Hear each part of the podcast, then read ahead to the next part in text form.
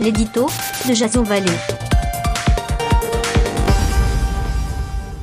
Bonjour, nous sommes le 11 février 2019 et voici le titre de mon éditorial qui s'intitule Un métier en CDD.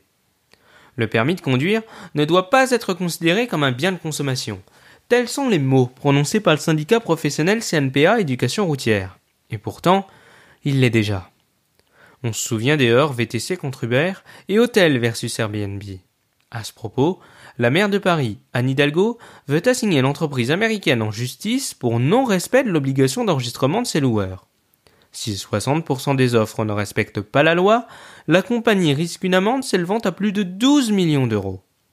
Mais pour en revenir aux auto-écoles, il s'agit d'une profession qui souhaite avant tout préserver ses intérêts et refuse de constater son impuissance. Invoquant la proximité et une notion de service public, l'argument est pauvre et prêt à rire. Dans cette voie sans issue, elles resteront sur le bas-côté. Les plateformes en ligne sont une bonne chose pour la concurrence car cela réduit le coût aberrant du permis.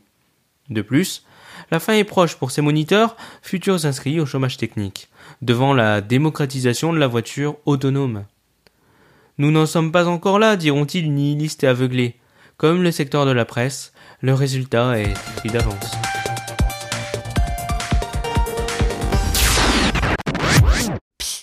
Avant de quitter le podcast, Edito, c'est aussi une application mobile, disponible sur l'App Store et le Google Play Store. Alors téléchargez-la sans plus attendre en cliquant sur le premier lien de la description. Et en plus, elle est gratuite.